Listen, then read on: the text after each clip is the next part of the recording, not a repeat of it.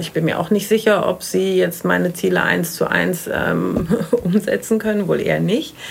Ähm, aber es ist äh, noch die Partei des geringsten Übels. Ähm, insofern werde ich sie jetzt wählen. Es geht mir durch den Kopf, dass genau diese Ereignisse vorhergesagt wurden. Und ja, auf der persönlichen Ebene macht es mich sehr betroffen, weil das äh, mein Geburtsort ist, Bad 9a Ahrweiler. Da bin ich zur Welt gekommen. Und natürlich ist es extrem bedrückend, diese Bilder zu sehen. Als Soldatin im Einsatz für Deutschland, als Schweinemester, als Forscherin in der Arktis, als Menschen mit geistiger Beeinträchtigung, die bei dieser Bundestagswahl zum ersten Mal abstimmen dürfen, oder als Multimillionär, als Mutter von sechs Kindern. Wie blicken Menschen auf unser Land, auf unsere Demokratie? Was ist ihnen wichtig, jetzt, kurz vor der Bundestagswahl?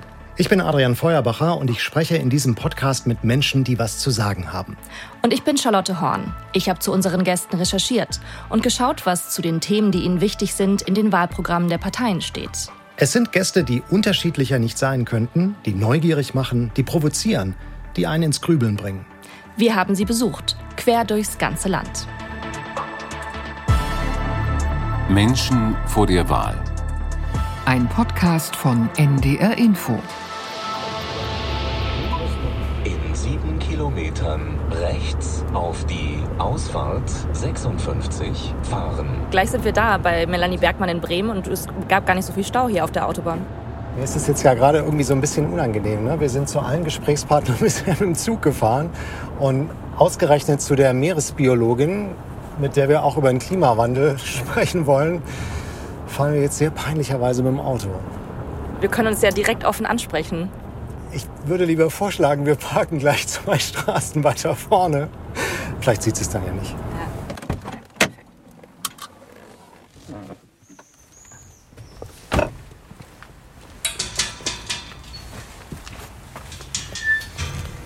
Moin. Hallo, schönen guten Hallo. Tag, Hallo. Frau Dr. Bergmann. Vielen Dank, dass wir Sie besuchen dürfen in Bremen. Ja, klar, kommen Sie rein. Danke sehr.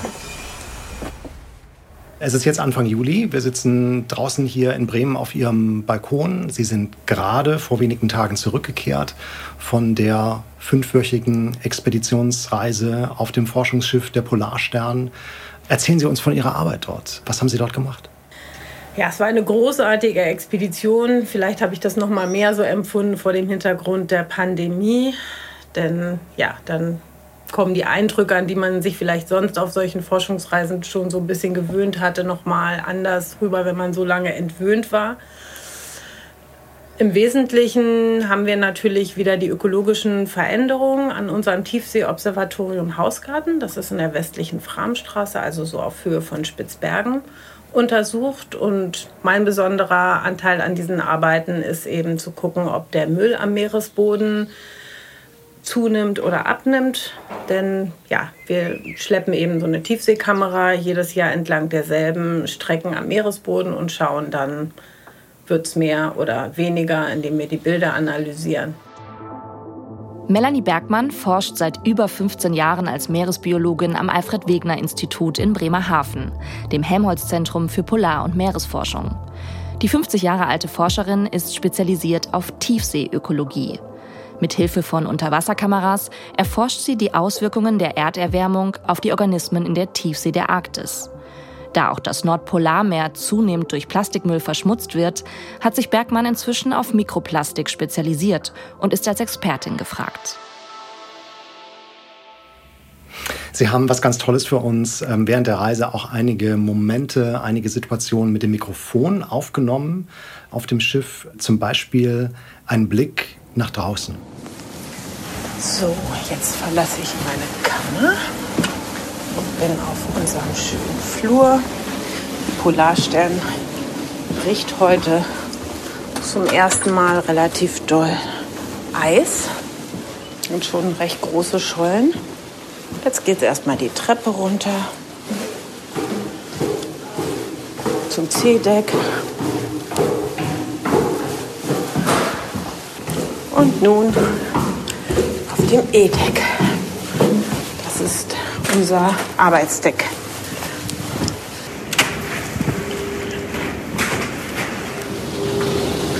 Ja, jetzt bin ich hier am Arbeitsdeck und schaue raus. Die Sonne scheint. Der Polarstern schiebt die Eisschollen auseinander. Ja, ist ein sehr schönes Bild, aber gleichzeitig stimmt es traurig, weil wenn man sich vorstellt, dass irgendwann im Sommer die Arktis eisfrei sein wird, nach den jetzigen Prognosen in gar nicht allzu langer Zeit. Wir könnten ja die letzte Generation sein, die im Sommer eine noch eisbedeckte Arktis erlebt. Das Eis war im vergangenen Jahr während der Mosaikexpedition nur noch halb so groß wie vor Jahrzehnten und auch nur noch halb so dick wie vor 130 Jahren. Und die Temperatur war 2019, 2020 fast durchgängig um 10 Grad höher als vor ungefähr 130 Jahren. Das sind ja Erkenntnisse von dieser Mosaikforschungsexpedition der Polarstern in den vergangenen beiden Jahren. Während Sie jetzt unterwegs waren und das dort nochmal so unmittelbar gesehen und festgestellt haben, haben wir uns hier daheim in Deutschland zum Teil damit befasst. Frau Baerbock, der kreative Umgang mit Ihrem Lebenslauf. Warum machen Sie das? Warum machen Sie sich toller, als Sie eigentlich sind? Das äh, habe ich so nicht gemacht, aber ich habe in meinem Lebenslauf auf der Website, äh, was für mich eine komprimierte Darstellung ist der wichtigsten beruflichen Situation und vor allen Dingen der Verbindung zu Vereinen, zu, für Organisationen sehr komprimiert dargestellt und habe schmerzlich äh, gespürt, dass es offensichtlich mehr sehr missverständlich war. Ich wollte alles andere als mich größer machen, als ich bin, sondern sehr kompakt darstellen, welche Verbindung es auch zu Institutionen gibt. Und das war offensichtlich sehr schlampig. Ich habe da offensichtlich einen Fehler Fehler gemacht und das tut mir sehr, sehr leid, weil es ja eigentlich in diesen Momenten um große andere Fragen gerade äh, in unserem Land geht. Was geht Ihnen durch den Kopf? Also ich kann diese Diskussion überhaupt nicht nachvollziehen. Zumal wir eben einen schlimmen Rückgang des Meereises äh, erleben. In, in, in Grönland ähm, schmilzt das Eis deutlich schneller. In der Westantarktis äh, schmilzt der Eisschild schneller. Die äh, Thermohaline, also der Golfstrom, verlangsamt sich. Man muss ja nur an letzte Woche denken. Also da ist eine kanadische Kleinstadt abgebrannt. Da ist ähm, im Golf von Mexiko ähm, eine, eine Gaspipeline in die Luft gegangen. In Sibirien brennt es wieder. In, in Madagaskar hungern die Leute, weil seit fünf Jahren ähm, Dürreperioden dort sind. Und in Kalifornien fängt auch die Brandsaison wieder an. Also ich weiß gar nicht, wie viel näher die Einschläge noch kommen müssen, bis wir endlich mal anfangen, zielorientiert zu diskutieren. Wenn man danach geht, welche Partei in ihrem Wahlprogramm das Wort Klima am meisten erwähnt, haben die Grünen mit über 270 klar gewonnen. Die Partei schreibt in ihrem Programm von der Klimakrise als der wahren Menschheitskrise, die Freiheit, Sicherheit und Wohlstand gefährde. Auch im Wahlprogramm der Union ist Klimaschutz präsent. Der Partei geht es um neuen Wohlstand. Mit nachhaltigem Wachstum gehe es darum, zum klimaneutralen Industrieland zu werden. Die SPD schreibt vom menschengemachten Klimawandel und stellt die Frage, ob es gelingen wird, Leben und Wirtschaft so zu verändern, die Entwicklung aufzuhalten. Die FDP fordert in ihrem Programm mehr German Mood für mehr Klimaschutz und mehr nachhaltige Entwicklung. Der Linken geht es vor allem um mehr Klimagerechtigkeit. Ohne ein entschlossenes Handeln gegen die Klimakrise sei die Zukunft der kommenden Generationen in Gefahr. Die AfD will dem Klimawandel positiv begegnen. Statt eines aussichtslosen Kampfes sollten sich die Menschen den veränderten Bedingungen anpassen. Wie nehmen Sie den Wahlkampf überhaupt, jetzt auch mal losgelöst von Annalena Baerbock, da vor dem Hintergrund dessen, was Sie eben geschildert haben? Könnte man sagen, unterkomplex? Ja, er ist unterkomplex. Es wird nur mit Nebelkerzen geschossen, um wichtigen Diskussionen aus dem Weg zu gehen. Sei es Pandemiebekämpfung, sei es soziale Spaltung, sei es äh, Klimaschutz oder ja, unser Gesundheitssystem. Also das wird doch gar nicht mehr diskutiert. Also ich nehme es zumindest kaum wahr. Politiker führen ja alle vier Jahre Wahlkampf, um dann für vier weitere Jahre gewählt zu werden. Und nach ungefähr dreieinhalb Jahren führen Sie erneut Wahlkampf, um, um wieder gewählt zu werden. Bei solchen Herausforderungen wie dem Klimawandel, vielleicht auch wie der Plastikverschmutzung der Weltmeere, also bei Herausforderungen, bei denen es mindestens um Jahrzehnte geht, kann man solche langfristigen Herausforderungen mit diesen Wahlkampfrhythmen überhaupt in den Griff bekommen? Ich denke, die Medien wären gut daran beraten, nicht über jedes Stöckchen zu springen, was man ihnen hinhält und solche schmutzigen Wahlkampagnen mitzumachen. Ja, an, ansonsten denke ich schon, dass wir ähm, Wahlen alle vier Jahre brauchen. Also ich bin definitiv nicht dafür, äh, die Wahlperiode ähm, zu, zu verlängern, weil uns das noch mehr die Flexibilität andererseits eben auch äh, nehmen würde, wenn wir ja auf keinen so guten Pfad sind. Dennoch müssten sich die Parteien einfach weniger an Lobbyinteressen orientieren, sondern an Gemeinwohl. Denn Klimaschutz ist letztendlich nichts anderes als Gemeinwohl. Sie haben ähm, auch ein bisschen etwas von Ihrer Arbeit direkt auf einer Eisscholle ähm, dort in der Arktis für uns aufgenommen. Können Sie noch mal erzählen, was genau Sie dann dort machen? Ja, da habe ich eine Probe aus einem sogenannten Schmelztümpel genommen. Das sind so, so kleine Seen auf den Eisschollen, wo das Eis eben anfängt zu tauen und der Schnee obendrauf. Die sehen so ganz wunderbar blau aus, ähm, sehr hübsch, könnten aber eben auch dazu beitragen, dass es alles immer schneller abschmilzt. Das ja, sind so Hypothesen. Und wir haben eben davon auch Wasserproben genommen, um zu schauen, wie viel Mikroplastik da drin enthalten ist. Die Grünen fordern in ihrem Wahlprogramm, dass Mikroplastik dringend minimiert werden muss, auch durch eine Vermeidung von Müll. Die Partei verlangt ein international verbindliches Abkommen zum Stopp der Plastikvermüllung in den Meeren. Auch die SPD will die zunehmende Plastikflut zurückdrängen, raus aus der Wegwerfgesellschaft hin zur Kreislaufwirtschaft. Es gehe darum, umweltfreundliche Lösungen einzufordern.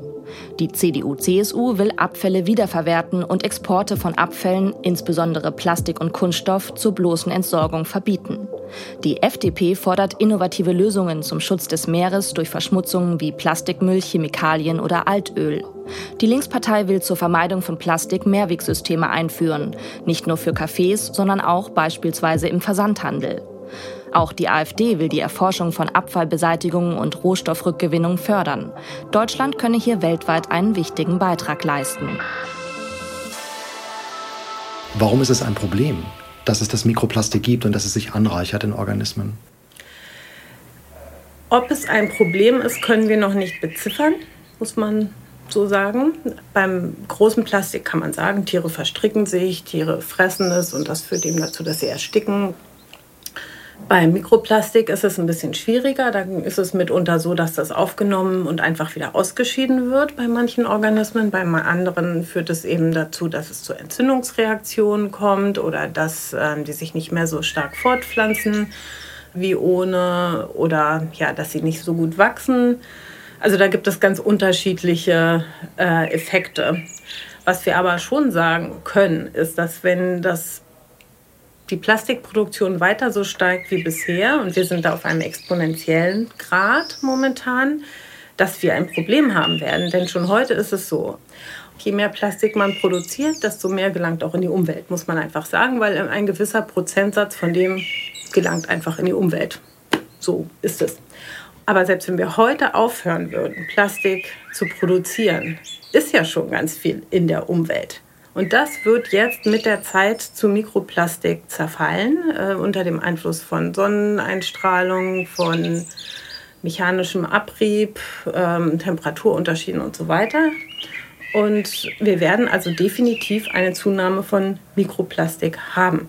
Und äh, in der Arktis ist das eben wirklich auch schon jetzt richtig viel. Also das sind dann 12.000 Teilchen pro Liter Meereis. Das ist wirklich jetzt schon sehr viel und das wird halt immer mehr werden und ähm, es ist klar, dass es dann auch irgendwann Effekte haben wird. Dürfen wir Ihnen eine Meldung aus unseren NDR Info Nachrichten vorspielen? Ja. NDR Info Die Nachrichten.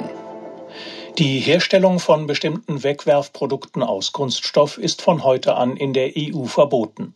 Artikel, für die es Alternativen gibt, wie Einweggeschirr, Trinkhalme und Luftballonstäbe aus Plastik, dürfen nicht mehr produziert und in den Handel gebracht werden. Das sieht eine EU-Richtlinie zum Verbot von Plastikgeschirr aus dem Jahr 2019 vor.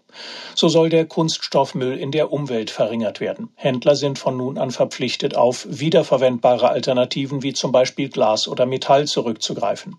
Restbestände an Einwegplastik dürfen aber noch verbraucht werden. Gute oder schlechte Entscheidung? Ja, alles, was wir einsparen können, ist erstmal gut. Also insofern ist das ein richtiger erster Schritt. Allein er ist äh, viel zu zaghaft. Also man darf sich da jetzt nicht drauf ausruhen und sagen, boah, jetzt haben wir voll was geschafft, weil das reicht bei weitem nicht.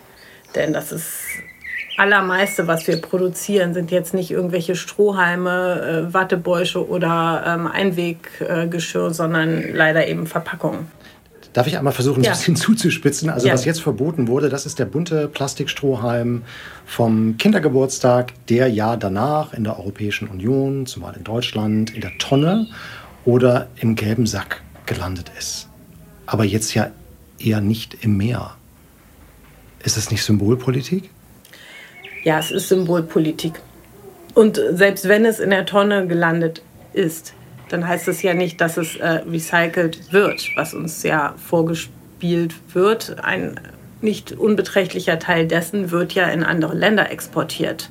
Und dann beschweren wir uns, dass in Asien so viel Müll in die äh, Meere gelangt. Aber das, ein Teil dessen ist eben auch unser Müll, den wir dorthin vorher exportiert haben oder seit neuestem auch in die Türkei.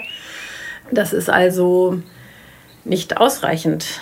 Wir müssen einfach anfangen, die Produktion zu senken, damit eben ähm, nicht mehr Plastik in Umlauf gerät und eben auch ähm, das, was wir produzieren müssen, zu recyceln, einen ja. Kreislauf zu bringen. Aber jetzt haben Sie gerade deutlich gemacht, dass eigentlich dieses Verbot von ganz bestimmten Plastikteilen, Strohhalmen, Einweggeschirr, dass das, wenn überhaupt, ein Tropfen auf einen heißen Stein ist und die eigentlichen Probleme dort noch viel größer sind und ganz woanders liegen.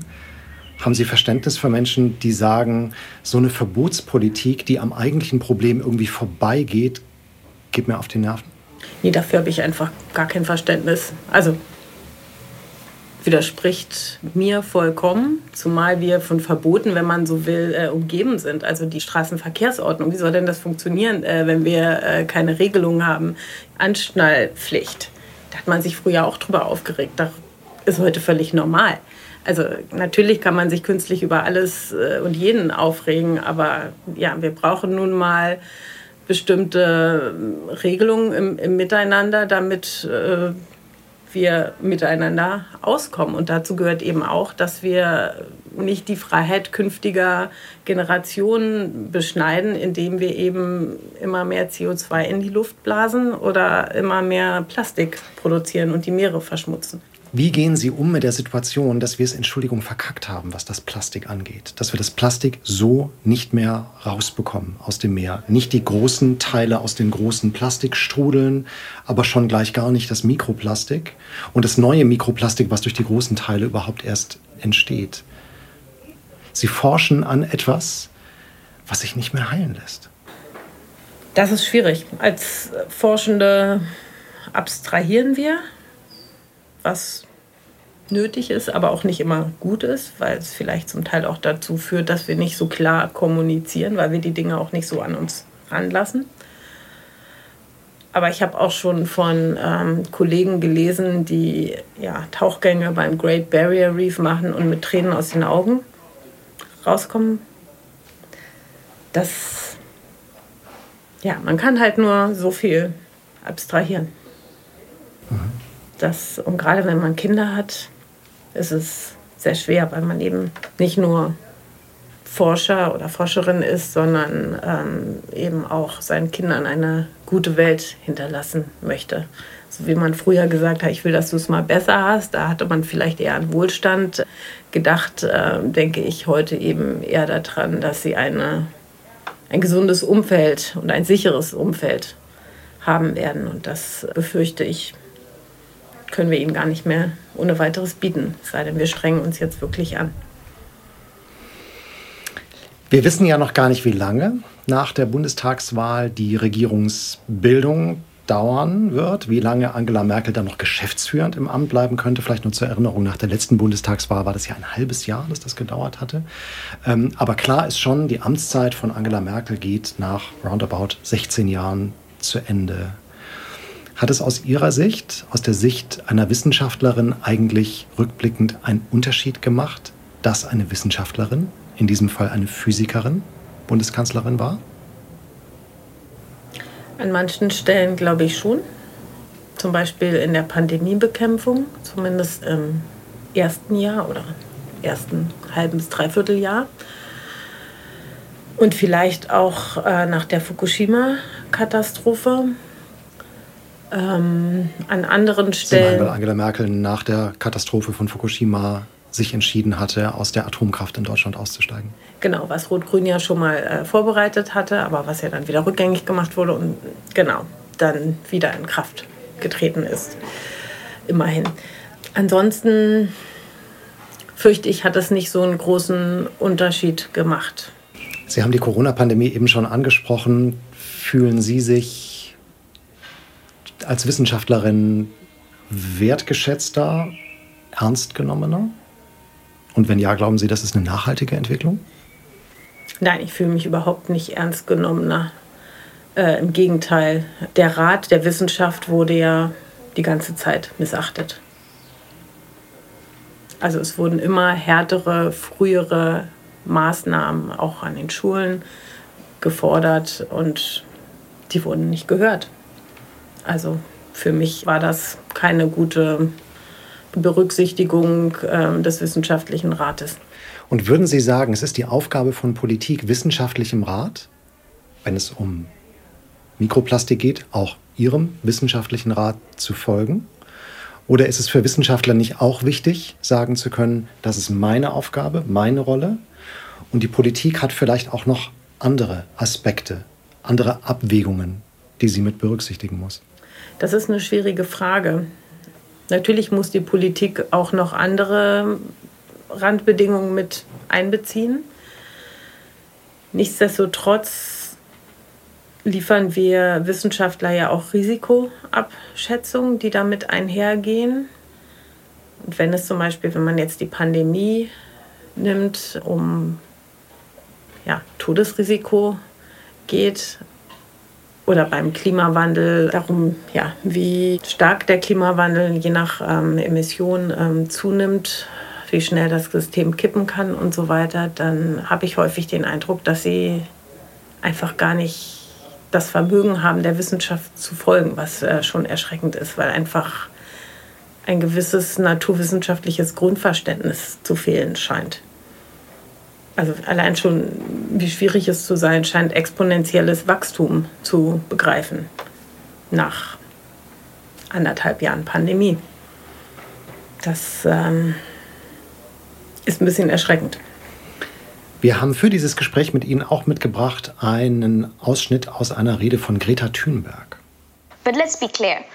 What you are doing is not about climate action or responding to an emergency. It never was. This is communication tactics dressed in dieser Rede beim Austrian World Summit warf Greta Thunberg der politischen Elite vor, nur über Maßnahmen gegen den Klimawandel zu reden, aber nicht danach zu handeln, sondern im Gegenteil, weiter neue Kohleminen zu eröffnen, Ölfelder und Leitungen. Pretending to wage war against fossil fuels while opening up brand new coal mines, oil fields and pipelines. Kann man sagen, dass Fridays for Future aus Ihrer Sicht, vor dem Hintergrund Ihrer Fachgebiete, Fridays for Future außerhalb des Parlaments wichtiger für den Kampf gegen den Klimawandel war und ist als die Menschen, die wir jetzt wählen bei der Wahl zum nächsten Deutschen Bundestag? Wahrscheinlich schon, denn sonst hätte es schon früher Veränderungen gegeben, zumindest was jetzt den Klimaschutz betrifft. Was sagt das aus? über unsere parlamentarische Demokratie? Dass sie nicht gewappnet ist mit den Veränderungen, die wir jetzt brauchen, umzugehen.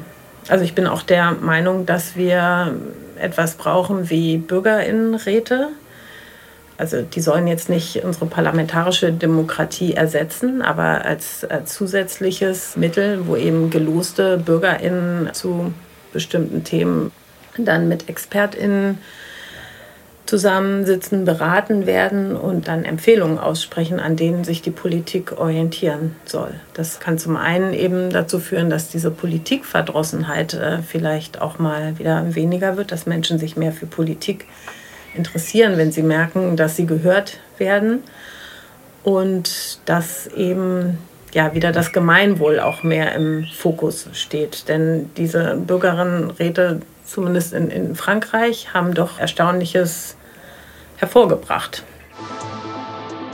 Den Grünen ist das Thema Bürgerbeteiligung ein ganzer Absatz im Wahlprogramm wert. Es gehe darum, die Alltagserfahrungen von Bürgerinnen und Bürgern in die Gesetzgebung einfließen zu lassen. Auch die CDU-CSU will das Konzept nachhaltig etablieren. Die Union will die Bürgerinnen und Bürger möglichst früh mit einbeziehen, auch in digitalisierten Verfahren. Ähnlich klingt das Wahlversprechen der SPD. Auch sie setzt sich für unmittelbare Beteiligung an staatlichen Entscheidungen ein. Dadurch könnten Rechtswege verkürzt und Verfahren beschleunigt werden.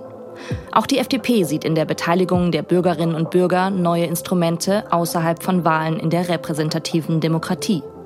Die Linke will verbindliche Bürgerforen einrichten. Allen Bürgerinnen und Bürgern müsse ausreichend Zeit gegeben werden, sich zu informieren und sich zu beteiligen. Und die AfD geht einen Schritt weiter und fordert Volksentscheide nach Schweizer Modell. In Schicksalsfragen der Nation würden Bürgerinnen und Bürger weitsichtiger entscheiden als die Politik.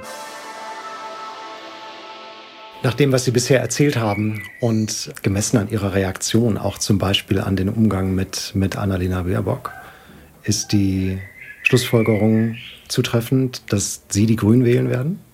Ja, ich werde die Grünen wählen. Ich hoffe, dass sie den Respekt auch verdienen werden. Denn ja, wie viele andere in der Klimagerechtigkeitsbewegung zweifle ich auch das ein bisschen an. Aber für meinen Begriff stehen sie dem noch am nächsten, die, die ähm, Klimaziele umzusetzen und dass sie wirklich ähm, unsere Treibhausgasemissionen reduzieren wollen. Das nehme ich Ihnen noch am ehesten ab. Und wie blicken Sie auf die Grünen? die ja, je stärker sie an die Macht streben, sich auch umso breiter aufstellen müssen, die ja auch eine größere Kompromissbereitschaft mitbringen müssen. Gerade wenn man zum Beispiel jetzt spekuliert über ein mögliches schwarz-grünes Bündnis. Was denken Sie darüber? Das macht mich besorgt. Und das ist genau das, was ich meinte. Ähm, ich bin mir auch nicht sicher, ob Sie jetzt meine Ziele eins zu eins ähm, umsetzen können. Wohl eher nicht. Aber es ist äh, noch die Partei des geringsten Übels. Insofern werde ich sie jetzt wählen. Und dann muss man halt weiter auch außerparlamentarisch Druck machen, dass die Dinge trotzdem weiterlaufen. Also ich denke, man muss sich einfach klar machen, dass wir nicht mehr in einer Zeit leben, wo man alle vier Jahre mal sein Kreuzchen macht und damit ist es gegessen, sondern dass man sich wirklich aktiv einbringen muss, wenn man möchte, dass wir eine lebenswerte, sichere Zukunft haben.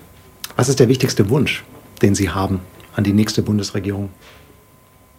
Der wichtigste Wunsch ist, dass wir so schnell wie möglich aus der Kohle aussteigen, dass wir nicht weiter in fossile Gasprojekte investieren und diese ausbauen, sondern auch da so schnell wie möglich einen Ausstieg finden und dass wir in Erneuerbare einsteigen im großen Stil.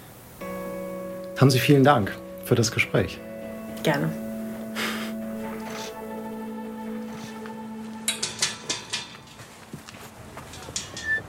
Wir sind jetzt gerade rausgekommen von Frau Bergmann aus ihrem Haus. Wir stehen noch hier bei ihr in der Straße. Wie war denn dein Eindruck jetzt von dem Gespräch? Sag du erst mal. Ich fühle mich so ein bisschen mitgenommen, weil ich gemerkt habe, wie mitgenommen sie ist vor allem dieser Moment, als sie gesagt hat, ja, ich denke ja auch immer an meine Kinder und das Leben meiner Kinder, eben bezogen auf das große Thema Klimawandel. Mir geht es ganz ähnlich. Ich bin jetzt auch gerade ein bisschen deprimiert, ähm, weil sie selber auch so hörbar verzweifelt auf diese Frage reagiert hat, ist es nicht, was das Mikroplastik zum Beispiel angeht, alles viel zu spät. Und ne, macht ihre Arbeit als Wissenschaftlerin eigentlich überhaupt noch Sinn auf diesem Feld? Da hatte sie ja Tränen in den Augen.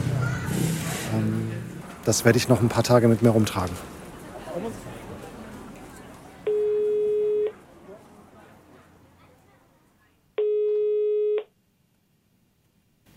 Hallo.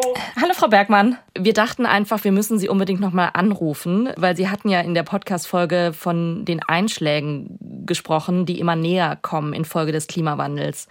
Und genau eine Woche nachdem wir bei Ihnen in Bremen waren für den Podcast, hat den Westen Deutschlands eine Flutkatastrophe historischen Ausmaßes getroffen.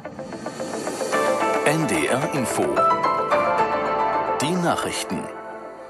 In Nordrhein-Westfalen und Rheinland-Pfalz ist die Zahl der Todesopfer infolge des Hochwassers auf mehr als 150 gestiegen.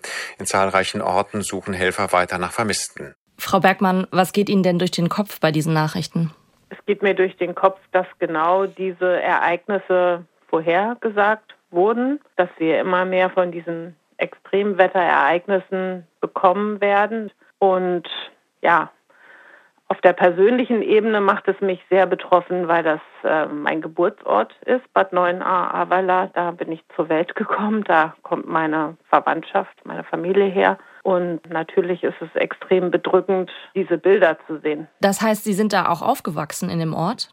Ich habe die ersten zweieinhalb Jahre meines Lebens dort verbracht, aber ich bin auch äh, ja, häufig in den Sommerferien bei meiner Oma dort gewesen und der Nachbar meines Patenonkels ist, als er noch mal in den Keller gehen wollte, scheinbar ertrunken, weil die Flut so schnell gestiegen ist. Ähm, ja, und das sind natürlich schon sehr bedrückende Ereignisse. Wir haben es vorher gesagt, ich glaube, vielen Menschen wird jetzt erst so richtig klar, also dass es auch bei uns schon angekommen ist. Das ist jetzt definitiv eine Katastrophe, die man nicht mehr negieren kann.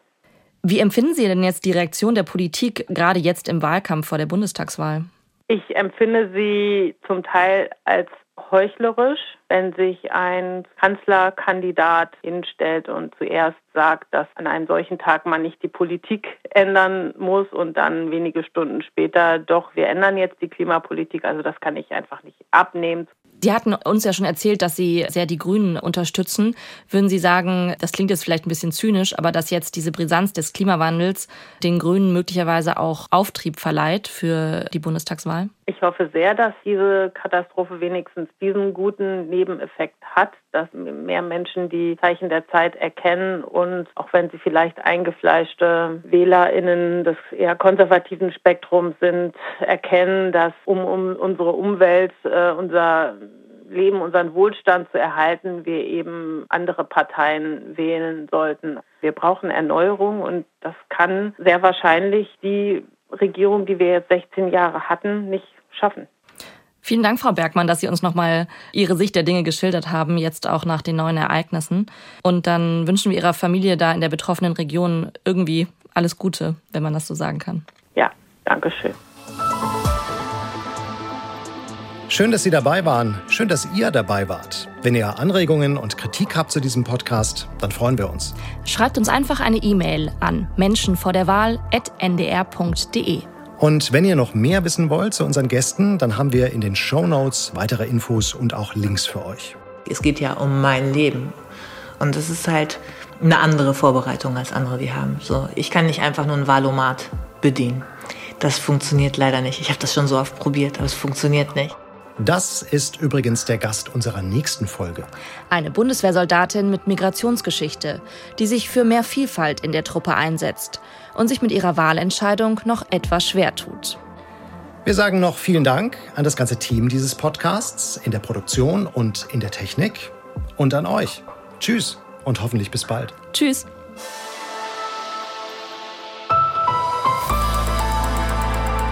Ein Podcast von NDR Info.